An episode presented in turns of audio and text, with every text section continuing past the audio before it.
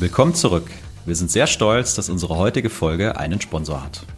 Das Münchner Unternehmen WorkPath entwickelt die führende SaaS-Plattform zur agilen Unternehmenssteuerung und für eine bessere, zukunftsfähige Strategieumsetzung. Sie arbeiten mit DAX-Unternehmen und Konzernen weltweit und sind mit ihrem rasanten Wachstum eine absolute Erfolgsgeschichte. WorkPath hat kürzlich den AE Growth Club gegründet. Und der AE Growth Club ist eine kleine Runde aus Account Executives aus B2B SaaS-Firmen wie UiPath, Celonis oder Salesforce. Diese treffen sich regelmäßig zum gemeinsamen Erfahrungsaustausch und um Fragestellungen aus der Sales-Praxis zu diskutieren. Gäste wie Jörg Bayer, Mitgründer von LeanIX, liefern regelmäßig wertvolle Impulse. Wenn du Account Executive bist, dich weiterentwickeln und Zugang zu diesem Netzwerk von inspirierenden Professionals in einer kleinen, ausgewählten Runde bekommen möchtest, dann bewirb dich jetzt beim AE Cross Club. Alle Details dazu sowie weitere spannende Karrieremöglichkeiten bei WorkPass findest du in den Show Notes zu dieser Folge. Übrigens war WorkPath-Gründer Johannes Müller auch schon bei uns im Podcast. Ein cooler und inspirierender Typ und ist zu hören in Folge Nummer 35. Und jetzt geht's los mit der Folge. Na Tim, hast du mal wieder Bock auf eine Innovation-Demo? Mm, was soll denn das sein? Ja, wir gehen zum Kunden und dann zeigst du dem hier mal äh, End-to-End -End und dann kann der Kunde uns mal sagen, was er eigentlich braucht. okay, klingt, klingt ziemlich bescheuert, ehrlich gesagt. Ja, irgendwie hast du da auch wieder recht. Ne? Und genau deswegen haben wir uns heute mal jemanden eingeladen, um der Frage nachzugehen, ob es da nicht auch einen anderen Weg gibt.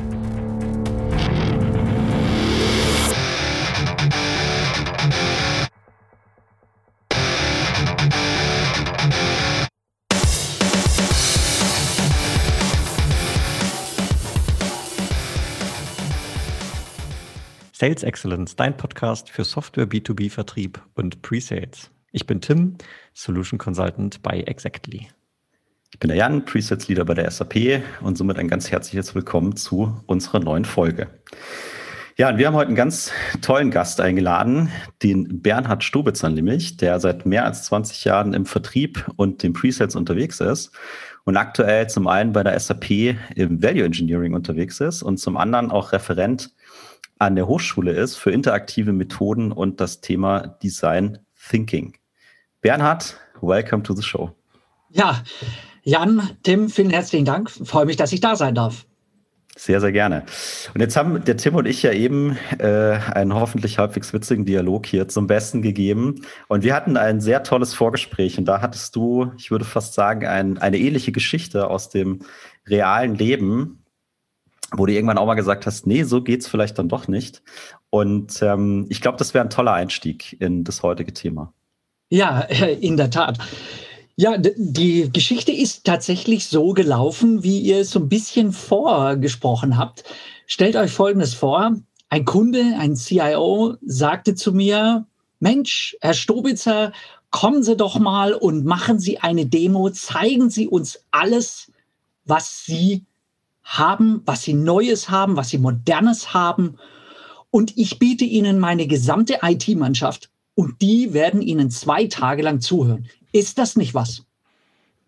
Meine Antwort war, nee. Sie können sich vorstellen oder ihr könnt euch vorstellen, wie da der CIO erstmal geguckt hat und vor allem mein Account Manager, der hätte mich fast an die Wand genagelt. Nachdem sich das Erstaunen gelegt hat, haben sie gefragt, warum? Warum wollt ihr das nicht? Warum wollen Sie das nicht? Dann sei es ganz einfach. Wenn ich Ihnen jetzt alles erzähle, was wir haben und können, dann kann ich Ihnen tagelang was erzählen. Die Frage ist, ist das dabei, was Sie brauchen? Und deswegen, bevor wir einfach mal in den Wald reinschießen und hoffen, dass wir irgendwas treffen, lass uns doch erstmal im Vorgespräch überlegen mit euren Fachleuten, wo ihr gerne hin wollt, was eure eigentlichen Probleme sind und was wir möglicherweise von unserer Seite aus zu sagen haben, wo es in unsere Richtung hingeht. Und lass uns das einfach mal gemeinsam erarbeiten und überlegen. Und dann gehen wir eine, in eine Diskussion, die sicherlich mit Blick auf Mehrwert für euch interessant ist. Das konnten die sich zunächst mal gar nicht so vorstellen, aber am Ende haben wir nicht zwei Tage gehabt, sondern fünf Tage und es waren insgesamt 130 Leute in der Veranstaltung und alle waren sehr zufrieden und begeistert und haben sehr viel gelernt. Also ich kann es mir sehr, sehr gut vorstellen. Du hast so viele äh, tolle Dinge in meinen Augen schon gesagt. Wie war denn die initiale Reaktion? Ne? Also du hast gesagt, nein, er hat gesagt, warum? Du hast dieses Konzept erklärt. Also hat er sich darauf eingelassen und ist den Weg mitgegangen, so richtig? Also offen gestanden, er, er saß da erstmal etwas bedrüppelt und dann bin ich ans Flipchart gegangen und habe ihm einfach zunächst mal ein paar Fragen gestellt, wo sie denn eigentlich momentan sind, in welche Richtung sie denn äh, gehen, wo ihre Painpoints sind. Und die habe ich aufgemalt. Und das haben wir natürlich zunächst mal nur für die IT gemacht, für die der CIO zunächst mal gesprochen hat. Und dann habe ich zu ihm gesagt, sehen Sie, und genau so würde ich das wahnsinnig gerne auch mit Ihren Fachleuten machen. Mit Ihrem IT-Kollegen, mit dem Fachmann auf der anderen Seite. Und dass wir dann über Innovationen sprechen und Sie gleichzeitig ja, discovern, was wir denn eigentlich tun. Und so ist ja InnoCovery entstanden. Und so haben wir das mit den in dem Fall waren es tatsächlich sechs Fachbereichen besprochen. Wow.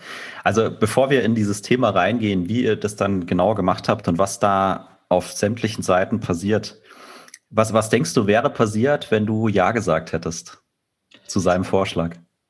Dann äh, wären wir mit einem Kleinbus oder auch einem größeren Bus angereist und hätten äh, präsentiert und hätten ein richtig tolles Gefühl gehabt, weil wir mit unserem Wissen einfach prahlen hätten können.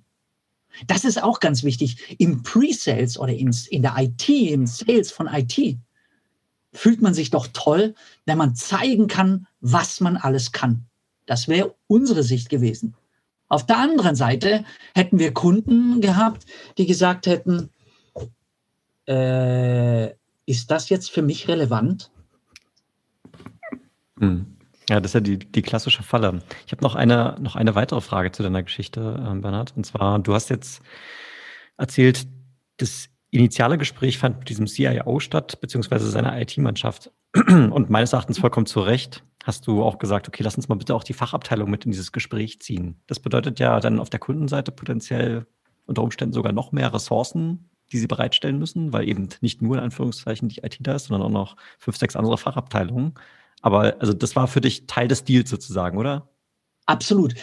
Und ich habe dem CIO gerade in diesem ersten Gespräch klar gemacht, dass es nicht darum geht, die Leute irgendwie auszuhorchen, sondern dass wir verstehen wollen, was den Fachbereich im Moment beschäftigt. Und ganz bewusst haben wir gesagt, wir wollen gerne ein Triumvirat bilden, das heißt Fachbereich, IT vom Kunden und wir von SAP, damit wir gemeinsam auf die gleiche Seite blicken und gemeinsam die Ideen weiterentwickeln können. Ja. Wie hat, also ich meine, Diane hat schon gefragt, wie hat der CIO reagiert? Das hast du schon, schon erläutert. Wie hat denn dein Account Executive reagiert? Ja, wie gesagt, also die erste Reaktion war äh, blankes Entsetzen. Mhm. Der CIO, ich erinnere mich noch ganz genau, der hatte äh, einen Kreuzbandriss äh, an dem Tag, nicht wegen meiner Aussage, aber der saß da mit seinem Klumpfuß, der ist ihm erstmal auf den Boden gefallen, weil er in seinem Sessel saß und gedacht hat, äh, was ist denn hier los? Mhm. Und äh, ja, ganz genau, an der Stelle ähm, habe ich ihm das dann erzählt und dann hat er sehr schnell gerattert. Und dann hat er gemerkt, wow, ich glaube, ich kann mich mit Hilfe eines Bernhard Stobitzer beziehungsweise der gesamten Mannschaft, die er mitbringt, tatsächlich profilieren und dem Fachbereich neue Impulse geben. Und das hat er sehr schnell gemerkt. Und dann hat er auch die Idee gekauft. Und als ich abends im Zug gesessen bin, nach Hause gefahren bin, habe ich ihm eine kurze Präsentation gemacht, wie ich mir das vorstellen würde mit den nächsten Schritten, Zusammenarbeit mit dem Fachbereich und, und, und, und wie wir das machen würden. Und dann haben wir ihm das am nächsten Tag gezeigt und die Reaktion kam sofort wir machen das genauso, wie Sie gesagt haben. Hm. Also mein Interesse war jetzt insbesondere, also äh, bei dem CIO habe ich es verstanden, ähm, mein Interesse war insbesondere jetzt auf dem Account Executive, weil im Prinzip ist ja diese, also deinem Sales, ne? du bist ja nicht im reinen Sales, du bist im Value Engineering, du hast immer ein Ver Verkaufsteam und du hast bestimmt auch einen Account Manager, der praktisch Teil dieses ganzen Gespräche ist. Mhm. Ja. Und das, was du jetzt gerade auf einer relativ großen Ebene aufzeichnest, passiert ja in ganz vielen Tech-Unternehmen eigentlich äh, täglich. Ne? Da kommt der, der AE an und sagt, hey, hier Pre-Sales, ich brauche mal eine Demo, zeig doch mal End-to-End so ungefähr. Ne? Ja. Das passiert ja auch auf einer kleinen Skala. Und typischerweise ist eben dieser Konflikt Ähm, also einerseits natürlich zum Kunden, weil der Kunde vielleicht auch eine gewisse Erwartungshaltung hat, wie es jetzt auch bei dir war, aber auch eben beim Vertrieb, der eben sagt, okay, so, so machen wir das jetzt halt mal. Wir wollen jetzt hier End-to-End -End zeigen. Ich vermute jetzt mal, kannst du mal bestätigen oder eben oder nicht. Ich nehme mal an, dass der Account Executive als er gesehen hat, wie der CIO reagiert, dann natürlich auf deiner Seite war mit dem Ansatz. Ja, ja. Das Interessante an der Angelegenheit war im Endeffekt, dass äh, der Tim, mein Account Manager, relativ schnell gesehen hat, dass ich dadurch, dass ich den Kunden challenge mit einem Nein, machen wir nicht, ähm, dass ich sehr schnell auch das Buy-in vom Kunden bekommen habe. Und das war für ihn der Moment, wo er gesagt hat, hey, schau mal, Pre-Sales, beziehungsweise in diesem Fall, in meinem Fall Value Engineer, ich glaube, du hast den richtigen Eingang beim Kunden gefunden und deswegen glaube ich dir und ich lasse dich mal laufen. Mhm. Und natürlich war der anfangs ein bisschen skeptisch und ähm, trotz allem, wie gesagt, der Eingang war der, dass der CIO gesagt hat, wir probieren das aus. Ich meine, du hast eben jetzt schon so ein, so ein Buzzword gesagt, InnoCovery für mich, also es hat in dieser Geschichte, finde ich, steckt so unheimlich viel drin. Vor mhm. allem ja auch so Themen wie Zuhören und Verstehen. Ja, und dann genau auf, auf das eingehen, was vielleicht gerade gebraucht wird. Ja. Kannst du mal da einsteigen? Jetzt hat er das gekauft, ihr habt ihm nochmal die Slides geschickt und hat gesagt, ja, let's, let's do it. Und du hast es ja viel größer auch gemacht, als es am Anfang war. Nicht nur die IT mit dem Fachbereich, da vielleicht sogar noch Brücken gebaut für den Kunden, Kunden intern. In, InnoCovery, was steckt dahinter? Das Wichtigste ist zunächst mal das Bestreben, den Kunden zu verstehen. Und das ist was, was leider Gottes heute immer wieder als revolutionär zu bezeichnen ist. Das muss man leider sagen, weil oftmals werden die Dinge vorbereitet, vorstrukturiert und man geht mit seiner Standarddemo dahin. Jetzt ist es aber andersrum so, ähm, wenn man jetzt mit dieser InnoCovery-Thematik hergeht, dann ist der essentielle Teil, dass man sich zunächst mal zusammen hinsetzt im Vorfeld und Fragen stellt. Eine Stunde lang das war die Ansage, die ich meinen Kollegen und Kolleginnen gegeben habe. Ich habe ihnen gesagt, ich möchte, dass ihr eine Stunde lang fragt, wo der Kunde ist.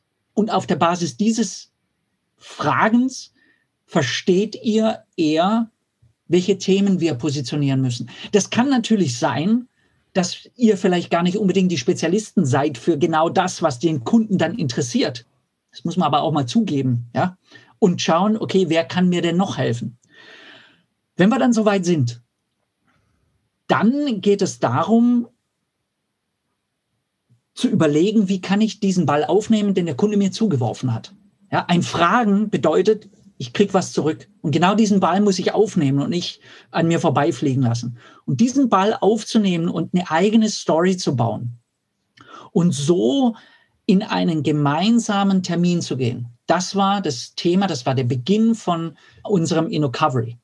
Und jetzt müsst ihr euch das so vorstellen, wir sind dann hingegangen mit diesem Wissen, wir wissen ganz genau, was der Kunde möchte.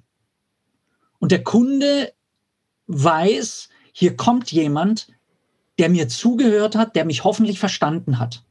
Das heißt, die Bereitschaft, in so einen InnoCovery-Tag reinzugehen, ist natürlich eine ganz andere als, okay, heute habe ich mal wieder so einen Demo-Termin. Und dann sind wir da reingegangen und haben ganz bewusst nicht eine Demo nach der anderen gemacht. Wir haben einen Teaser gemacht, damit der Kunde mal sieht, wow, wie sieht denn eigentlich die neue Zukunft aus, die wir anbieten könnten? Und dann haben wir aber die ganze Systemthematik haben wir auf der Seite gelassen und sind dann nur noch anhand von Anforderungen und Postern haben wir gearbeitet. Wir haben Themenkomplexe gebildet, den Tag über, drei Themenkomplexe und diese drei Themenkomplexe, die haben wir Schritt für Schritt erarbeitet. Mit Postern, was wir bringen, was der Kunde will und was denn möglicherweise prioritär zu sehen ist. Und dabei sind beim Kunden ganz, ganz viele Murmeln gefallen. Viele neue Themen und er hat viele Dinge entdeckt, die für ihn noch relevanter sind als das, was er sowieso schon hat. Super. Und das auch losgelöst, wie du sagst, von der Technologie. Also, dass ich mich erstmal gar nicht limitieren lasse durch irgendein Feature-Set, was gerade mal einer in so einer Demo vorgestellt hat, sondern open your mind und lass uns darüber reden, was ihr wirklich braucht, um in eurem Business auch noch morgen erfolgreich zu sein. Und dann matchen wir das mal mit dem, was wir in die Waagschale werfen können als euer Anbieter, euer Partner. Ganz genau so. Das ist genau der Punkt. Bewusst nicht die Technologie in den Vordergrund stellen, sondern die Business-Strategie der Fachbereiche und darauf einzuzahlen und darüber zu sprechen und sie den Kunden natürlich auch weiterzubringen an der Stelle. Mhm. Ja. Und jetzt hast du gesagt, ihr habt eine ganze Woche Gas gegeben, also fünf, fünf Tage, äh, was ja schon brutaler Invest ist, oder? Also da waren einige Leute, äh, also du und das gesamte Team, der, der Kunde hat da sehr viele Leute drin gehabt. Wie, wie geht er mit sowas um? Also da muss ja auch irgendeiner sagen, okay, der Invest, der lohnt sich, ne? der ist gerechtfertigt auf beiden Seiten. Da hast du vollkommen recht. Ähm, der Invest lohnt sich dann, wenn man beim Kunden spürt, er meint es ernst. Er will nicht nur mit uns quatschen und äh, dann sich bedanken und sagen, okay, ähm, das war es jetzt gewesen und ich gehe meinen eigenen Weg, sondern es ist durchaus so, dass wir gespürt haben, dass es dem Kunden lieb und wichtig ist. Wir haben sehr schnell gemerkt, dass äh, der CFO mit als Sponsor aufgetreten ist. Und das war natürlich insbesondere für den Account Manager äh, eine durchaus interessante Geschichte, nicht wahr? Und ganz nebenbei bemerkt, als wir dann angefangen haben und äh, wir haben einen großen Kickoff gemacht, wo wir alle Leute eingeladen hatten auf eine Stunde, damit die wussten, was bedeutet InnoCovery am Anfang dieser Woche. Und da saß da so ein Mensch im, direkt vorne neben dem CIO, neben der CFO. Ich habe gedacht, okay, äh, sehr schön, freut mich, wenn da drei Leute vorne sind. Ich stand vorne und habe denen das ganze Konzept erklärt und dafür nochmal plädiert, wirklich auch offen zu sein. Dann stand dieser Mensch auf und hat an die Belegschaft ein paar Worte adressiert und hat gesagt, nutzen Sie diese Chance, Ideen für unsere Zukunft zu entwickeln. Also ich meine, was kann dir besseres passieren? Ich habe dann Tim, meinen Account Manager, gefragt, wer ist der Mann? Dann sagt er, ja, das ist der CEO. Das heißt, der CEO hat sich dort reingesetzt in dieses Auftaktmeeting und hat gesagt, Leute, ich will, dass ihr das ernst nehmt. Also super strategisch und Buy-in von, von oberster Ebene. Also ich haken dran. Ne? Ich denke, es ist einfach nur wichtig, dass du genau da das abcheckst und so wie du es auch gemacht hast mit dem CRO. Also wenn wir was geben, dann wollen wir von euch auch irgendwas haben. Zumindest mal eure Zeit mit den richtigen Leuten, weil ansonsten können wir es auch direkt bleiben lassen und guckt euch ein paar Videos bei YouTube an. Genau. Und wenn ich da noch mal einhaken darf, wir haben dieses Konzept äh, jetzt nicht nur einmalig gemacht, sondern wir machen das immer wieder. Äh, zuletzt hatten wir eine wunderbare Geschichte, wo es um das Thema Kunde ging. Ja, also nicht er als Kunde, dieses Unternehmen als Kunde, sondern die Kunden von diesem Kunden, wo sich unser Kunde äh, gefragt hat, sag mal, wie könnten wir die Custom Experience denn eigentlich verbessern, dass unsere Kunden lieber unsere Produkte kaufen. Und dabei haben wir dieses InnoCovery-Format noch eins weiter getrieben und haben gesagt, lass uns das Ganze aus Sicht eurer Kunden machen, damit wir verstehen, wie denken denn die Kunden, wie nehmen die euch wahr. Ja, und damit hatten wir auf einmal ein Spiel von Gefühlen derer Kunden. Und durch dieses Gespür, dieses Gefühl, wie gehen die Kunden mit dem Angebot von diesem Unternehmen um, sind wir nochmal eine ganze Ecke weitergekommen. Und das war wiederum für dieses Unternehmen ein Thema, wo sie gesagt haben, wow, das ist ja nochmal eine coolere Geschichte, wenn wir mit unserem Lieferanten über die Gefühle von unseren Kunden reden. Tim, du wolltest. Ja, da fallen mir so, also ich finde das alles wirklich toll, was du, was du gerade erzählt hast. Ich äh, bin ja auch immer ein großer Verfechter von Discovery und rede dann immer von meinen vier Abstraktionsebenen der, äh, der Discovery. Und ganz unten steckt mal irgendwo Technologie, dann kommen Prozesse, mhm. Systeme und dann kommt ganz oben, also die dritte Ebene habe ich jetzt mal übersprungen, ganz oben kommt dann eben sowas wie Marktumfeld. Und da steckt natürlich auch der Kunde drin, also der Kunde meines Kunden. Und ich glaube, dass mhm. das ein Aspekt ist, der ganz häufig, ganz häufig runterfällt. Und bin sehr froh, dass du das ähm, hier nochmal so, noch mal so ähm, bestätigt, weil das ist ja im Prinzip dann Kundenzentrizität hoch zwei. Ja, also Das ist ja praktisch das ultimative äh, Ziel. Und ähm, eine andere Sache wollte ich noch, noch einwerfen. Du hast vorhin ähm, erzählt, wie dein InnoCovery-Ansatz funktioniert. Nämlich so ein bisschen anteasern und dann mal Bildschirm aus und wir gehen mal ans Whiteboard ran. Ne? Und das erinnert ja. mich so ein bisschen an diesen, an dieses Principle First Thinking, was ja ganz viele Startups sich so aneignen, die sagen, wir schauen jetzt mal, nicht in die letzten 10, 20 Jahre rein, wie man ein bestimmtes Problem gelöst hat, sondern wir gucken dieses Problem an und schauen mal, welche Technologien und Möglichkeiten gibt es denn heute, um dieses Problem maximal effizient zu lösen. Und dann kommen halt so lustige Unternehmen raus wie Amazon, Tesla, Apple und keine Ahnung was. Mhm. Und ähm, da sehe ich jetzt aber eine kleine Gefahr und das ist jetzt die Frage an dich, weil die Gefahr ist ja, wenn du praktisch so ein Out-of-the-Box Denken verwendest und sagst, okay, das ist jetzt eure konkrete Problemstellung, wie sähe denn so rein theoretisch die perfekte Lösung für euch aus? Dass dann vielleicht was bei rauspurzelt, was wir gar nicht im Portfolio haben. Ist das eine Gefahr? Naja, sagen wir es mal so, das kann natürlich schon durchaus sein, dass so etwas im Extremfall passiert. Aber in den seltensten Fällen haben wir gar nichts zu bieten. Ja? Was wir aber auf jeden Fall, selbst wenn äh, gar nichts aus unserem Portfolio passen würde, selbst wenn der Fall eintreten würde, dann hätten wir eines geschafft bei dem Kunden, Vertrauen aufzubauen und den Wunsch, den unbedingten Willen zu verstehen, was der Kunde möchte. Und ich garantiere dir, solch ein Kunde kommt auch wieder zurück. Ich will dir mal ein ganz einfaches Beispiel nennen. Hat der eine oder andere von euch schon mal hinter euch gehabt, äh, nämlich Hausfinanzierung. Als ich vor, oh Gott, 20 Jahren, das ist ja schon ewig lang her, als ich vor 20 Jahren mein Haus finanziert habe, habe ich bei meinem Bankberater angerufen. Das war so ein alter Herr. Und der kam dann an und äh, sagte, ja, ich möchte Sie gerne unterstützen und äh, ja, erzählen Sie mal. Dem habe ich eineinhalb Stunden lang erzählt. Der hat eine Frage nach der anderen rausgeschossen. Und ich habe dem, also ich stand am Ende, stand ich quasi nackt da. Ja? Der wusste alles von mir. Und dann sage ich zu ihm, so, und jetzt ähm, sagen Sie mir doch mal, wie sieht denn jetzt eigentlich meine Finanzierung aus? Jetzt wissen Sie alles. Jetzt hat er die Frechheit besessen zu sagen, dazu sage ich jetzt nichts. Mir ist es so gegangen wie dem CIO. Ja? Ich stand da und äh? der sagte zu mir, Herr Stubitzer, wissen Sie was? Ich weiß jetzt ganz genau, was Sie wollen, wie Sie sich eine Finanzierung vorstellen. Was ich jetzt machen werde, ist, ich werde jetzt nach Hause gehen und Ihnen zwei Alternativen anbieten. Eine Empfehlung und eine Alternative. Und die kriegen Sie von mir in drei Tagen. Und dann reden wir bitte darüber. Ich habe eine Finanzierung bekommen von dem Herrn.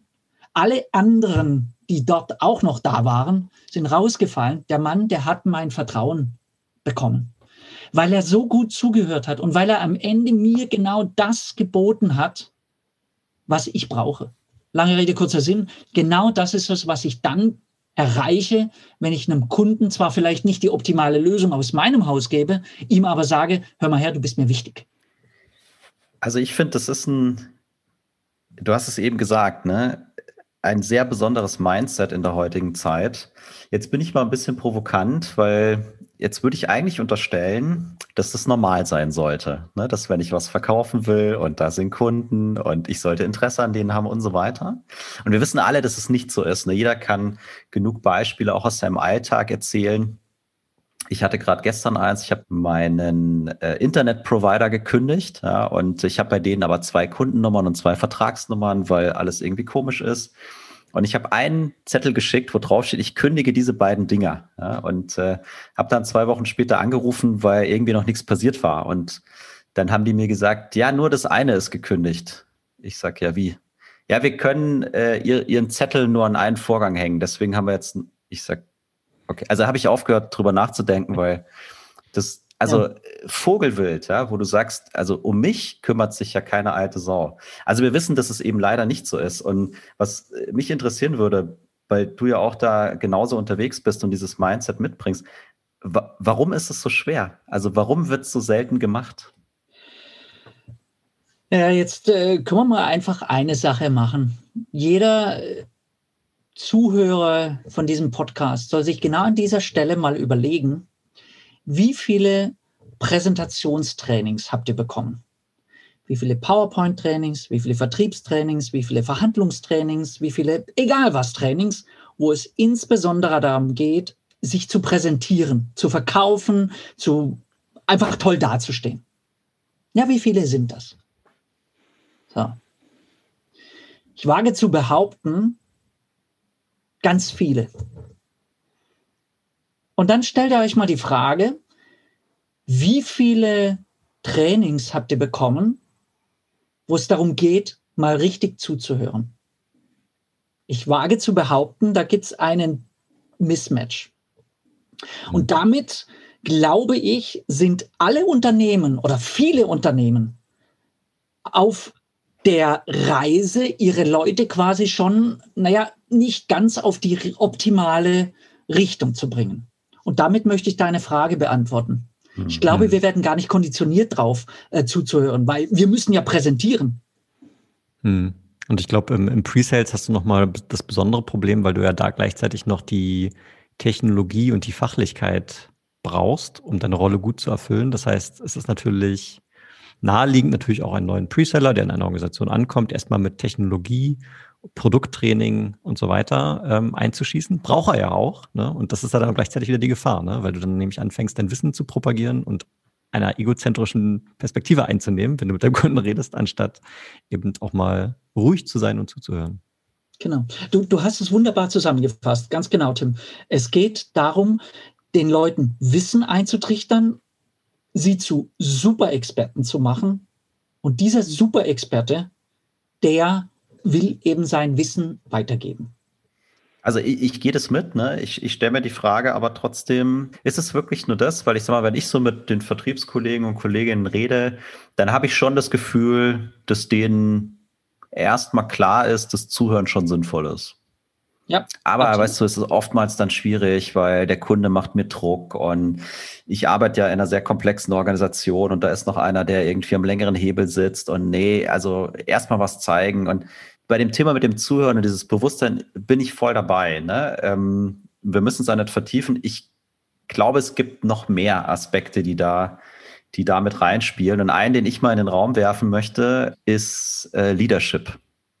Ja, sehr eng verbunden mit Mindset, wie eben in deiner Company ja, von oben nach unten gesehen mit diesen Themen äh, umgegangen wird, wie die Sicht auf den Kunden ist oder auf das Marktumfeld, mhm. was der Tim gesagt hat. Und von da aus dann mal abzuleiten, welche Skills bräuchten wir, bräuchten meine Mitarbeiter äh, und Mitarbeiterinnen in der Organisation, um da draußen erfolgreich zu sein. Und das, die Kombination irgendwie so ja, schwierig zu sein scheint an vielen Stellen, dass wir eben oft diese schlechten Erlebnisse haben, ja, oder sogar unseren Kunden oft diese schlechten Erlebnisse dann ja, ja. geben. Ja, das, das, ist in der Tat genau der Punkt. Äh, es sind mehrere Aspekte, die man braucht, um ein guter Vertriebler, insbesondere im IT-Presales äh, unterwegs zu sein. Da braucht man genügend Skills, man braucht das Wissen. Ohne Wissen ohne Industrieexpertise bin ich oftmals weg. Das fängt schon damit an, dass ich gar nicht unbedingt die richtigen Fragen stellen kann.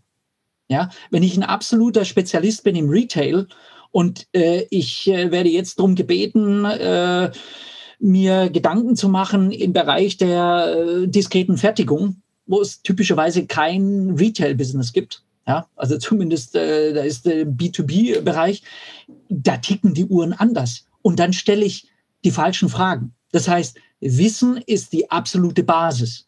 Aber nur mit Wissen bin ich noch kein exzellenter Vertriebler. Und wir reden hier ja über Sales Excellence. Wir reden nicht nur über Sales, sondern wir reden über Excellence. Und Excellence bedeutet, diese verschiedenen Aspekte reinzubekommen, zusammenzubekommen. Und jetzt reden wir über Leadership, was du gerade angesprochen hast, Jan. Ich glaube, das muss ein Vertriebler, ein Vertriebschef auch sehen und anerkennen, dass die Kunst des Zuhörens wirklich eine Kunst ist. Ein wunderbares Beispiel, geht mir ja persönlich auch so, ist jeden Abend, wenn ich zu Hause bin mit meiner Frau, ihr mit eurer Freundin, Frau, weiß ich nicht genau, könnt ihr da genauso gut zuhören, wie ihr im äh, Büro zuhört? Da reden wir auf einmal über Emotionalität. Und ganz ehrlich, manchmal würde es sich durchaus lohnen, ein bisschen besser zuzuhören. Da kriegt man nämlich nicht so viel auf die Finger. Also ich, ich finde, es ist ein schöner, schöner Vergleich und das, glaube ich, bringt uns nochmal genau zu diesem, zu diesem Punkt. Ja, wir haben vorhin über Zuhören und äh, Verstehen gesprochen. Und du hast im Vorgespräch auch referenziert auf ein Buch, was, glaube ich, bei dir jetzt für die Hörer nicht sichtbar, aber hinten im Regal steht. The Lost Art of Understanding. Und äh, spannend ist, äh, denke ich, die Frage, wo fängt denn gutes Zuhören eigentlich an? Ganz kurze Korrektur, vielleicht ein bisschen besser zuhören. Das Ding heißt The Lost Art of Listening, aber okay. Wie, ist, wie heißt der Autor? Dann können wir es auch nicht schauen. Michael P. Nichols, The Lost Art of Listening. Ja, der hat ein sehr interessantes Buch geschrieben, äh, wo es wirklich darum geht, diese verlorene Kunst des Zuhörens zu kultivieren, überhaupt erstmal zu verstehen. Und viele von euch kennen äh, vermutlich dieses Thema des aktiven Zuhörens. Aktives Zuhören zeigt ja fast, ja, ich stelle mal eine Frage, -huh, ja, -huh, habe ich verstanden, ja, findest du das auch in Ordnung? Das ist aktives Zuhören. Irgendwann wirst du Jekba dabei. Interessant wird es dann, wenn Dinge angesprochen werden, wo du sagst, ei, bist du jeck? Bist du verrückt? Das geht nicht. Und dann kommt eine Emotion. Und das ist zum Beispiel etwas, äh, wo äh, der Nichols von dem Thema Responsive Listening spricht. Und zwar Responsive Listening bedeutet, ich muss eingehen auf die Emotionen unseres Gegenübers. Wenn der also jetzt absolut passioniert von seinem Vertriebsprozess ist, sein Kunde, reden wir über das Thema Customer, wir wollen Customer Experience positionieren und so weiter, und der Kunde ist absolut überzeugt davon, dass seine Art zu verkaufen die beste ist. Und wir sagen als Externer, kann man so machen, muss man aber nicht, dann sollte man das höchstens denken und an der Stelle noch mehr fragen. Warum machst du das so? Warum findest du das gut? Wie kommst du hin? Und genau die eigene Reaktion, Dinge zu verteidigen, nicht zu bringen. Ist auch ein wunderbares Thema. Ein kleines Beispiel. Just bei dem Kunden, von dem ich vorher gesprochen habe, da haben wir dann äh, eine kleine Demo gemacht. Und da war dann einer dabei, der hat die ganze Zeit den Kopf geschüttelt, abweisend. Mhm. Und alle haben den angeguckt. Und dann habe ich ihn gefragt, sagen Sie mal, sind Sie nicht einverstanden? Das war diese, diese Kurzdemo am Anfang, ja, wo es um Impulse ging.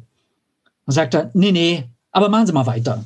Die Demo weiter, wir reden über fünf Minuten, ja, hat er sofort wieder den Kopf geschüttelt. Und dann sagte ich, ja, Jetzt erzählen Sie doch mal. Ja, nee, so arbeiten wir nicht. Und so wollen wir in der Zukunft auch nicht arbeiten. Das ist alles Quatsch. Und ich sage, ja, das äh, verstehe ich. Das ist auch nicht das Ziel, dass wir Ihnen zeigen, wie Sie künftig arbeiten sollen, sondern einfach nur so ein kurzes Flavor, wie sowas gehen sollte. Und nach einer weiteren Minute, äh, wo wir dann weitergemacht haben, hat er immer noch mit dem Kopf geschüttelt. Und dann habe ich zu ihm gesagt, habe ich Sie richtig verstanden? Sie finden das hier alles scheiße? Da waren 20 Leute im Raum. Und ähm, da war aber erstmal Totenstille, könnt ihr euch vorstellen. wisst ihr, was dann passiert ist? Dann kam eine Diskussion auf. Dann haben die Leute, die, die Kollegen von ihm, sind reingegangen und haben gesagt, ja, was er meint, ist das und das und das und das. Das heißt mit anderen Worten, diese negative Reaktion, die habe ich zum Anlass genommen, zu kitzeln, bewusst zu fragen, Emotionen rauszukitzeln. Warum ist der Mensch so? Und das war der Winner. Am Ende haben wir in dieser Session die bei weitem fruchtbarste Zusammenarbeit gehabt, weil wir gesehen haben, wir wollen hier nicht Bullshit-Bingo spielen, sondern wir wollen die Dinge beim Namen nennen und verstehen. Und der Typ, hm. der hat es auch natürlich am Anfang ein bisschen krumm genommen, aber dann war es einfach gut, der war dabei. Ja, kann ich mir ja. vorstellen. Also ich habe ich hab keine Frage, aber vielleicht noch so eine, einfach so eine Ergänzung. Ja. Es ist ja immer total spannend, wenn man auf Menschen trifft, die offensichtlich zu einem ganz anderen Rückschluss, als man selbst gekommen ist. Und jetzt unterstelle ich mal grundsätzlich, dass insbesondere wenn wir uns im beruflichen Umfeld bewegen, dass ja unser Gegenüber meistens ein intelligenter Mensch ist. Das heißt, der hat eine Sicht auf die Welt und wir haben eine Sicht auf die Welt und trotzdem sind wir vielleicht verschiedener Meinung. Und dann ist ja genau, also nur zur Bestätigung von dem, was du gerade gesagt hast, ne, wenn ich jetzt anfange, in so eine Diskussion zu kommen und dann sage, nee, aber mein Standpunkt ist das und ich verharre darauf, ohne eben wirklich mal mich mal von meinen eigenen Urteilen und Rückschlüssen zu lösen, mal einfach wirklich mal zuzuhören und zu verstehen, wie ist der denn zu dem Ergebnis gekommen, wo der gerade ist, weil der ist ja nicht doof. Also der wird ja irgendeinen Grund dafür haben. Diese Fähigkeit, die ist also sie ist natürlich sehr schwierig, ne? aber ich glaube, das, das ist im Prinzip genau das, was du meinst. Ne? Ja, wunderbar zusammengefasst. Wir reden im Grunde genommen von Reaktionen, die kommen. Und wir haben doch eigentlich am meisten Angst vor emotionalen Reaktionen, weil wir nicht genau wissen, wie wollen wir uns mit diesen äh, emotionalen Reaktionen äh, auseinandersetzen auf gar keinen Fall in diese Emotionalität reingehen, weil er dich möglicherweise persönlich angreift. Das geht ja gar nicht. Im Vertrieb schon gleich zweimal nicht. Was aber eine Reaktion, emotionale Reaktion auf jeden Fall ist, ist eine Äußerung eines Gefühls. Das ist noch viel besser, als wenn jemand gar nichts sagt. Und genau diese Möglichkeit einzuhaken, die sollten wir im Pre-Sales, im Vertrieb viel öfters nutzen, Reaktionen hervorzurufen, sei es durch einfaches Fragen von Feedback, wie finden Sie das denn? Aber nicht äh, zufrieden zu sein mit gut, mittel, kann man so lassen, machen Sie mal weiter, sondern einfach dann nochmal fragen, warum finden Sie das gut? Warum finden Sie das und so weiter?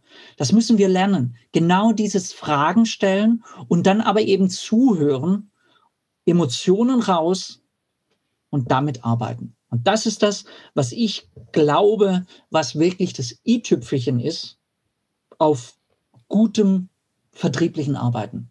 Hm. Das heißt dann im Endeffekt schon auch, dass man seine eigenen, ich nenne es mal Bedürfnisse, Absichten erstmal zurückstellt.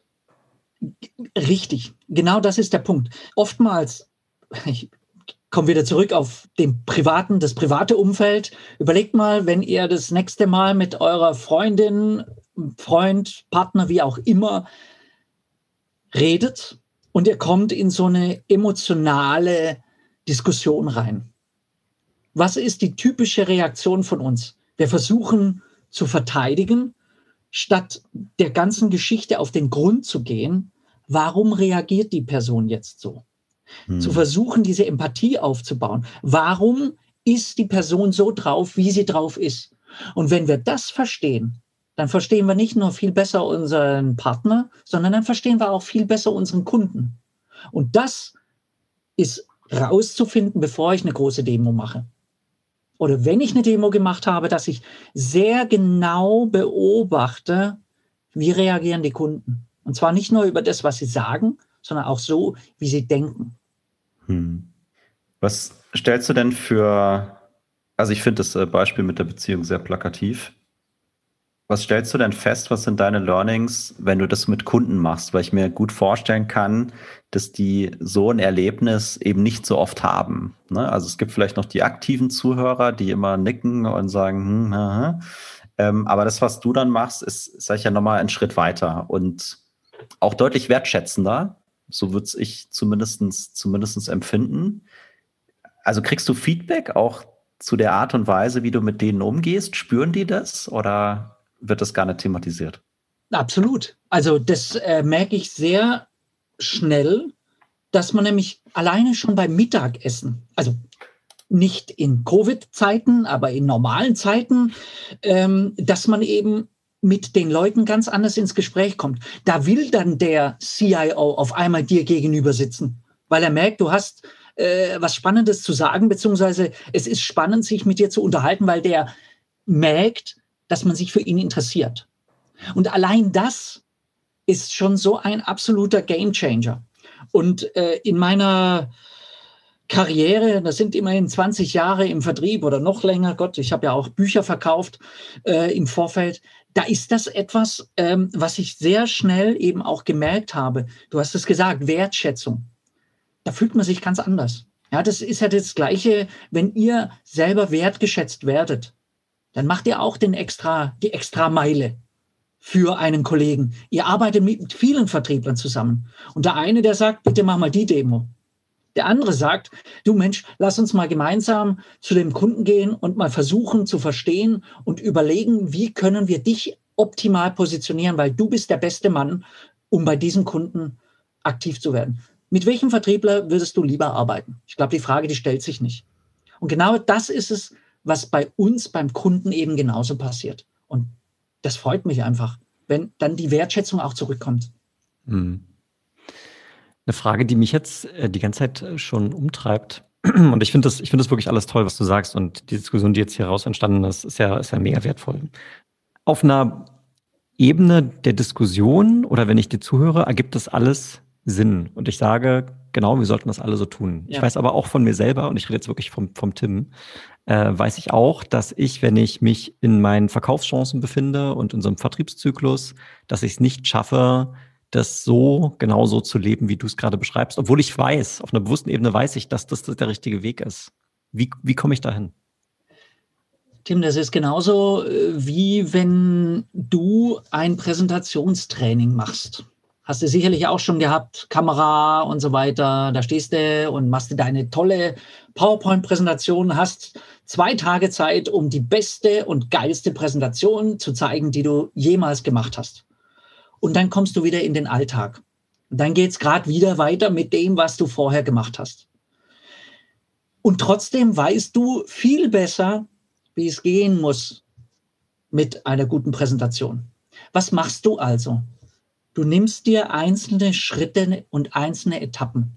Du musst dir bewusst sein, dass ein guter Zuhörer nicht über Nacht entsteht. Genauso wenig wie ein guter Presenter, ein guter Referent, der entsteht auch nicht über Nacht. Deswegen kann ich jedem nur empfehlen, reflektiert euch mal, wie seid ihr in der Kundensituation? Stellt ihr genügend Fragen? Macht ihr das mit dem Responsive Listening ausreichend? Habt ihr ausreichend genug Emotionen auf die Seite geschoben? Stellt ihr, wie gesagt, die richtigen Fragen, äh, um den Kunden ein bisschen zu kitzeln? Und dann, und das ist der erste Schritt, fangt an, euch zu reflektieren. Wenn ihr nach Hause fahrt, egal ob im Auto oder im Zug, denkt nicht drüber nach, wie war denn jetzt eigentlich meine Präsentation? Sondern wie viel habe ich von meinem Kunden, der vor mir saß, gelernt, gehört. Und darauf aufbauend fängt er Schritt für Schritt an, das Thema Listening zu verbessern. Ich sage euch ehrlich, dieses Buch, das habe ich, das lese ich immer noch. Mhm. Offen gestanden, ich muss es mehrfach lesen, weil ich immer wieder Dinge vergesse. Aber das ist ein Thema, das musst du einfach über Wochen, Monate, Jahre vermutlich üben. Aber wenn du nicht anfängst zu üben, dann brauchst du auch nicht, äh, dann, da wird's nichts. Mhm. Also ich finde, das ist ein super Schlussstatement gewesen. Und äh, ich bin total geflasht. Ich fand das äh, wirklich hier super, super cool. Äh, super krasse Einsichten, äh, super auch erzählt. Ich glaube, mega nachvollziehbar. Wir haben so viele extrem wichtige Sachen, nicht nur für einen Preseller oder einen Seller. Ich glaube, das äh, kannst als Consultant genauso, äh, gilt es genauso, ja. Und äh, im Leben. Im Leben. Okay. Total. Einigen wir uns auf im Leben. Hm? Genau, deswegen würde ich sagen, lass uns, lass uns hier einen Punkt machen ähm, und an der Stelle mal einen Aufruf an unsere Zuhörer zu starten, hier vielleicht wirklich uns aktiv mal Feedback zu geben zu der Folge, zu den Themen und einfach mal vielleicht einen Kommentar dann dazulassen auf, auf LinkedIn oder so, was würde euch denn da noch mehr interessieren? Ne? Wozu wollt ihr noch mehr hören oder tiefer eintauchen? Und dann können wir vielleicht zusammen, wenn der Bernhard noch mal Zeit und Lust hat, einen kleinen Follow-up dazu machen. Und ansonsten kann ich wirklich nur sagen, ein ganz, ganz herzliches Dankeschön, dass du heute da gewesen bist und uns bereichert hast.